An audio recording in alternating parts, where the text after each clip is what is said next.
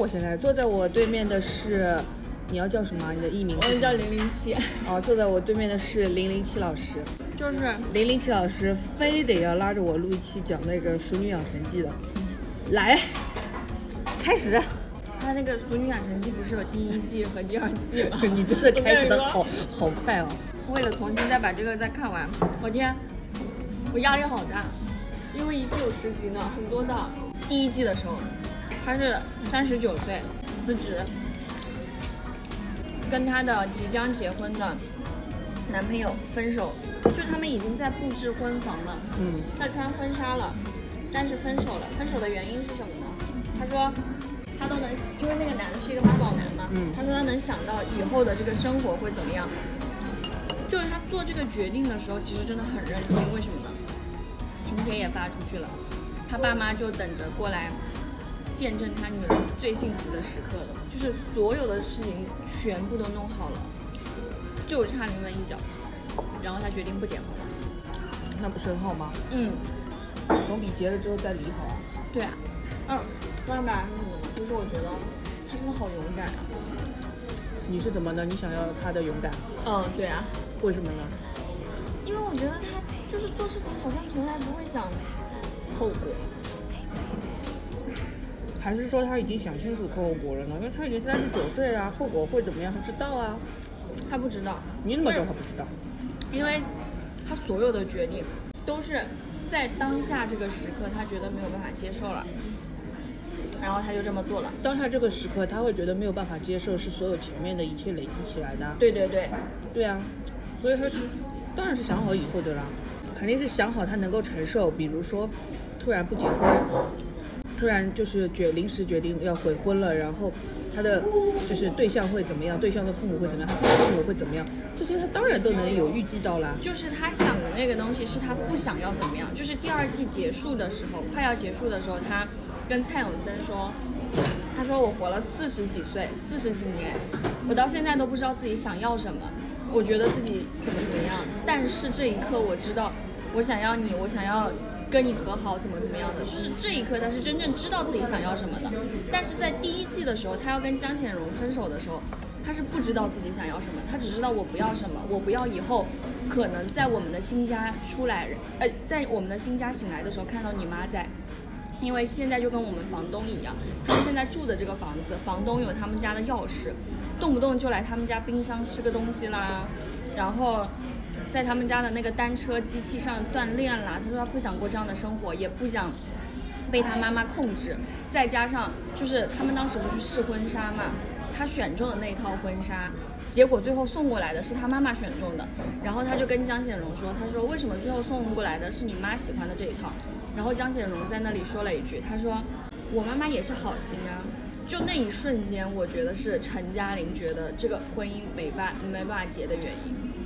所以呢，所以我就觉得他那个时候，他只是不知道自己，他只是知道自己不想要什么。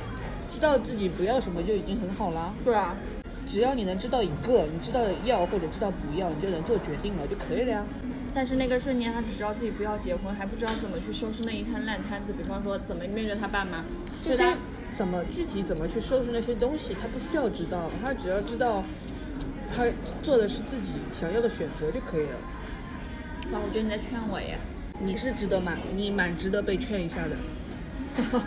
呀，那你有的时候就是很多事情就是，其实你知道怎么样的，但是就是在犹豫跟纠结，对我永远在反复横跳。我就觉得很烦。你知道最近我阿姨跟我说一段什么话吗？嗯，就是我把我所有的能想到的东西，我全都告诉她了。我说我不知道怎么选择。她说你明明知道了，我就在权衡利弊啊。利弊你只要一列出来，你马上就会知道到底应该怎么选择。只是有的时候那个这个应该的那个选择不是你喜欢的选择。对，就是这一点，其实我也很羡慕陈嘉玲的一点是什么？这个菜就是配馒头吃的，是不是？对，OK OK，很吃得饱，很好。但是也可以配大大米饭，因为这个好像是新品。哦，这下面还有菠萝。哦，我要先来一个这个味道的嗯，菠菜味。我不相信它有什么具体的味道上的区别，只是看起来不一样。你就所以你想说的是你你纠结的点是什么呢？你不能选择的是什么呢？不，没有啊。我不能选择的就是，比方说，如果我是陈嘉玲，我可能就结婚了。嗯然后再离呗。对，但是这个婚我一定会硬着头皮结，为什么？就是因为我觉得请帖也发出去了，就是所有的东西全都把你架在这里了。问题是这个架是你自己架的啊，你可以对啊不架啊，就是不把自己架上去啊。对啊。但是这个就是为什么我说很羡慕陈嘉玲的一点呢？比如就是说现在这个情况，就是你已经就是请帖都发出去了，都已经婚上说好，然后你不想结了，然后会怎么样？你就是不想结了，然后你现在就说我不结，会怎么样？我害怕世俗的眼光，世俗的什么眼光？就比方说流言蜚语，你接受什么流言蜚语？嗯，为什么没有结啊？请帖都发了，然后这些七七八八，不，你在说什么什么流言蜚语？具体是怕什么流言蜚语？闲言碎语应该是。什么闲言碎语呢？你看你根本没有，其实你根本没有这些问题的，你知道吗？你你想象也想象不出来他会怎么样，所以说就是不想结就不结。如果真的有人人闲言碎语，我比如说一个我觉得很具体的，嗯。就是嗯，就可能就是你可以自己往外散布谣言，嗯。就像那个布里奇顿里面，他们就是靠谣言嗯自己往外传播。比如说，你就说哦，因为他因为老公不行啊，或者是生不出小孩啊，你看，所以你知道为什么我很羡慕的一点是吗？你记不记得我跟你说，我不记得。说我好羡慕陈嘉玲有陈静文这样一个爸爸，我觉得哦好羡慕陈爸爸。然后你说你爸爸就是跟他是一样的人，所以你们就是可以想不做就不做，或者怎么样就怎么样。但是我永远会考虑就是不是的。我说我的爸爸跟陈嘉玲一样，可我没说我妈跟陈嘉玲的妈一样啊。哦也是，如果我就是有这种时候，我妈肯定是第一个跳出来反对的。但是我觉得她相对来说，就是这是极端的状况。嗯一般来说，如果我真的觉得到这个要悔婚的地步了，他们应该还是会同意的。但是极端的状况，如果我妈就是死活就是不同意，嗯我也不会管她的，因为她就是那种很要很要面子的人，她就很怕怕别人会说说三道四的。对但其实我每次都会问她的，会说什么呢？说嘛让她说好，还能怎么样呢？我不是就这样就可以了呀。因为其实这些流言蜚语对你来说能造成什么伤害呢？对我造成不了伤害，但是这个东西我爸妈会一直在我的耳边念叨念叨念叨念叨。虽然我总是在说我觉得我不 care 他们说什么，在你耳边念叨，总比你自己在婚姻里痛苦好。那倒是的，所以可以离嘛，到时候再所以就是，其实所有的事情你自己都是知道那个利弊权衡到底怎么样去判断的，其实你都知道的。但是你就是这个，我觉得不一定是说你没有陈嘉玲勇敢，我觉得你可能只是比她懒。呀，因为选择接受会看起来是一个更容易的事情。嗯，是的。然后我还觉得这个剧不是在豆瓣上我们大家都在说吗？为什么陈嘉玲最后要结婚生小孩？嗯为什么要跟蔡永森在一起？大家都在说吗？觉得不行吗？很多人在说，嗯因为我还特地去看了一下嘛。嗯，他明明在台北，后来遇到了一个优质男 Mark，为什么又回到乡下去跟蔡永森这样又没钱？在雨夜的时候跟陈嘉玲吵架，把他们家窗就玻璃都砸碎了，又有家暴倾向的这样一个人结婚。我觉得现在很多的这种女性主义也好，都开始变得有一点点极端。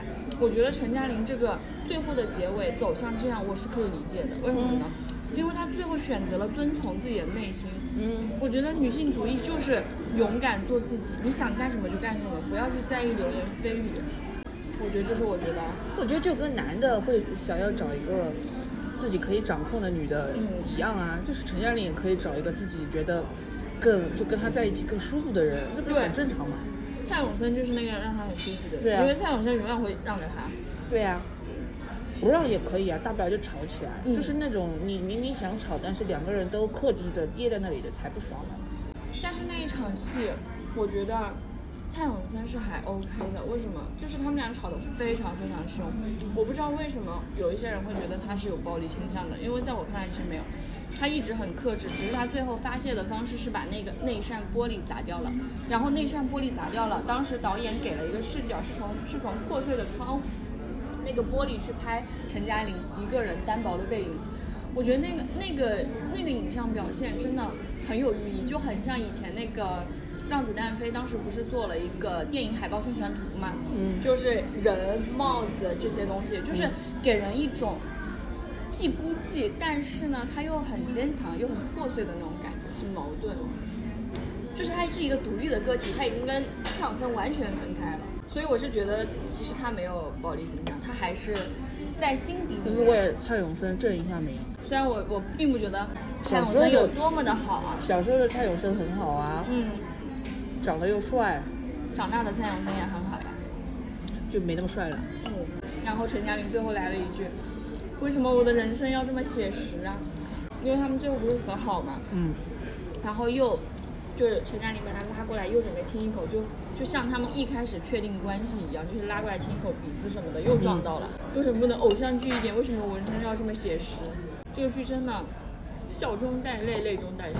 写实就不会找他演了。嗯，哦，偶像偶像剧的话就不会找他演。我觉得台湾电视剧真的很好啊，早就跳脱了那个偶像剧，现在都是在做这种社会性的东西，比方说我们与爱的距离，若是一与恶的个人距离哦，我们与恶的距离，然后若是一个人，然后他和他的他，然后但是会不会是你看到的都是这个类型？其实他们还在做那些乱七八糟的。有的有很多乱七八糟的只是说出圈的好的才会被看到啊。但是他们已经在研究这种东西了呀。但是你看国内也在研究啊、但是大陆的电视剧，你现在看到的绝大部分的东西还是那种，可能是因为题材的原因啊，还有过审的原因。不是绝大部分，我觉得还是看你你有没有去看了。就像那种什么人世间，还是叫大江大河那个那种我都不会看的，但是我知道它存在了。乔家的儿女这种就是山影的，对不啦？对，但是你知道为什么？我觉得他们好像是有那个历史的厚重感，好像是怎么怎么样，但是他们都是我我可能不太了解人间疾苦还是怎么样，我觉得他们的他们的惨是太惨了，惨到让我觉得这不是现实。那你这个的确是有点何不食肉糜了，因为一个是你还是要看这些片子，它的受众到底是给谁看的，它不是给你看的，而且另外一个就是你真的没有苦过，没有那么苦过。没有爸爸，没有妈妈，里面每一个人的人生都很不幸。就那个年代的人，不是很多人是这样的吗？我可能比较能理解陈嘉玲他们家的这种家庭环境，因为我觉得那更贴贴近我自己。就是、所以还是看受众啊。对，可是他的受众也应该不是我，毕竟那是四十岁的。凭什么不是你？她是我觉得是个女孩子就应该看，你十几岁就该看了，从那个十几岁你就看她小时候。他们家教育方式真的好棒哦！他告诉你，我们永远在给你兜底。当时知道陈嘉玲要去台北上大学的时候，他爸爸特地拿 DV 录了一段非常中二，然后呢也没什么实用性的那个录影带给他，一直到后面被陈佳明修复了，陈嘉玲才看到这个，告诉他怎么用电锅，遇到搭讪的男生应该怎么怎么办，就真的很细心啊！你想哪有爸爸做到这样啊？你爸爸可以吗？他不会，但是他会在别的方面表达这种细心。陈嘉玲的爸爸就是方方面面都很细心，真的是陪伴式教育。你说陈嘉玲很独立嘛，是超独立的，但是我在想她为什么会这么独立，是因为她在台北上学、工作这么多这么久以来，让她变变得这么独立嘛？其实她小的时候还是很依赖爸爸妈妈的。那谁小的时候不依赖呢？小时候还不依赖，那真的是我弟小时候不依赖我爸妈，你怎么知道他不依赖呢？他跟我说的。你怎么知道他不想依赖呢？哎，而且你是他想依赖，可是我爸妈都是自己玩自己的，我跟我弟都是独立成长的。那就好了呗。现在已经过了依赖的年纪了。有一场戏，我是觉得非常感动的，嗯，就是当时陈嘉玲上初中嘛，她妈妈怕她遇到变态，然后就教她遇到变态怎么办，告诉她我的爸爸是警察，戳眼睛踢下面。然后有一天陈嘉玲真的遇到了这个事情了，她完全僵住了。十几岁的时候肯定会这样，对吧？然后他下下了公交车，一路走回去，爸爸妈妈都非常担心他，都出去找他了。他到家以后，就是整个人都是一个游离的状态，他妈妈问他你发生什么了，然后陈嘉玲就不停的在重复那一段话，他妈妈直接就把他抱起来、抱住，然后就说没有关系，怎么怎么样，怎么怎么样，然后直接切到的是，也是一个雨天，然后陈嘉玲跟蔡永森刚分手，砸完玻璃，他妈妈来找他了。他妈妈来找他是为什么呢？以为爸爸出轨了，嗯跟一个女生搂在一起，他妈妈也不知道怎么办了，然后来找陈嘉玲，陈嘉玲也是一把抱住了他妈妈，就那一瞬间，我会觉得，这可能就是一种，既是一种母女间的传承，也是一种女性对女性之间的一种无言的支持。不是他陈爸爸不是真的出轨啊，我最喜欢的看的是那个他们三个人出去旅游那一次。哦，马上就来了。什么马上就来？你是干你是按照这个不是一集一集来的不是的，是他们就这个结束以后，他们第二第二第二、第二第二天还第三天，对玉轩就去了。对。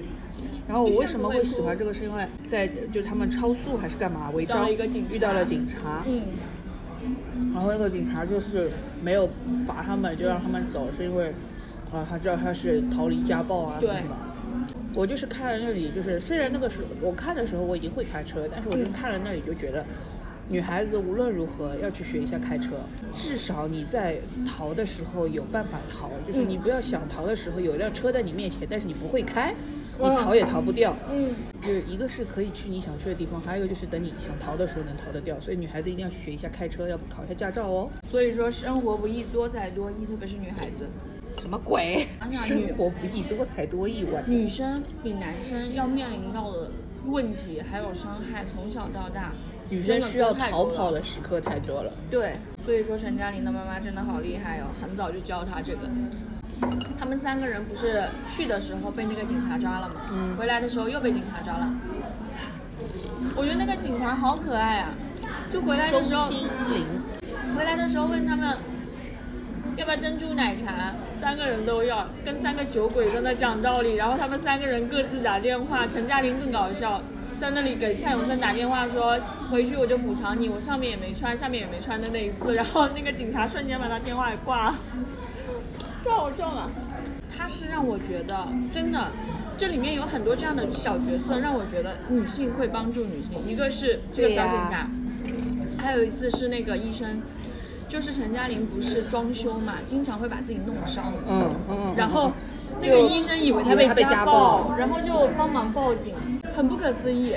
一般因为你已经习惯了，不会有人去关注你的这个东西，不会有人 care 你怎么怎么样。为什么要习惯啊？我我我可能已经习惯了，就是什么东西都自己你这个。想太多了，其实就直接去做就好了，或者你需要帮助的时候就直接说需要帮助就好了。但是我觉得那个医生是很戳我的点，他还他后面一直还以为是陈嘉玲不好意思说这个事情，嗯，然后蔡永森说，你不要以为逃过去了。那是第二季的开头对吧？嗯，对，嗯，第二季的开头。然后那个陈嘉玲的妈妈不是因为怀疑陈爸爸出轨，嗯然后就一直没回家，住在陈嘉玲家嘛。嗯然后呢，他不是那天早上，他突然间没有自己的，他没有朋友，因为他的朋友们都要带孙子，怎么怎么样的。他打了电话，然后发现陈嘉玲也在忙，也没有空理他。他出去看了，他出去逛了一下，然后说了一句：“陈嘉玲今天的天好蓝哦。”陈嘉玲来了一句：“每一天的天都是蓝的。”这个这个小细节就让我觉得，一个家庭主妇她好像从来都没有好好的去看过这个蓝天，她太忙了。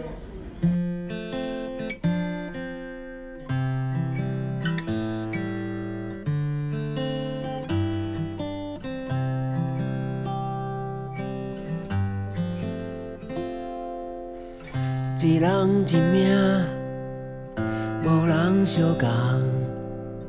有好命人，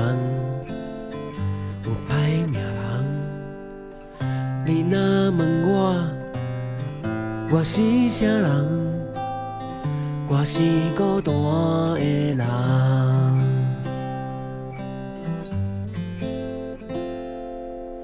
成功的人。有够迷人，伊的一天好过我一冬。风中的沙随风飘散，过一天算一天。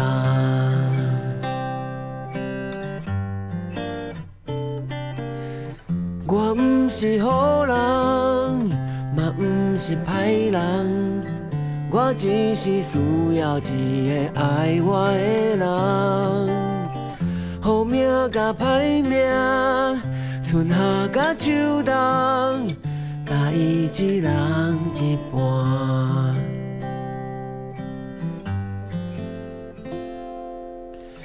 人海茫茫，啉甲茫茫，袂沉袂动，有谁对我毋甘？青春的梦，梦一个人会对我惜命命。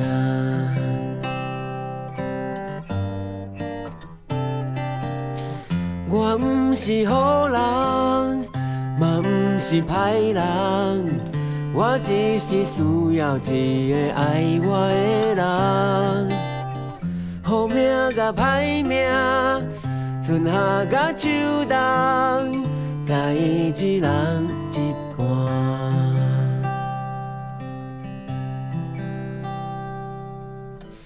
我毋是好人，嘛毋是歹人。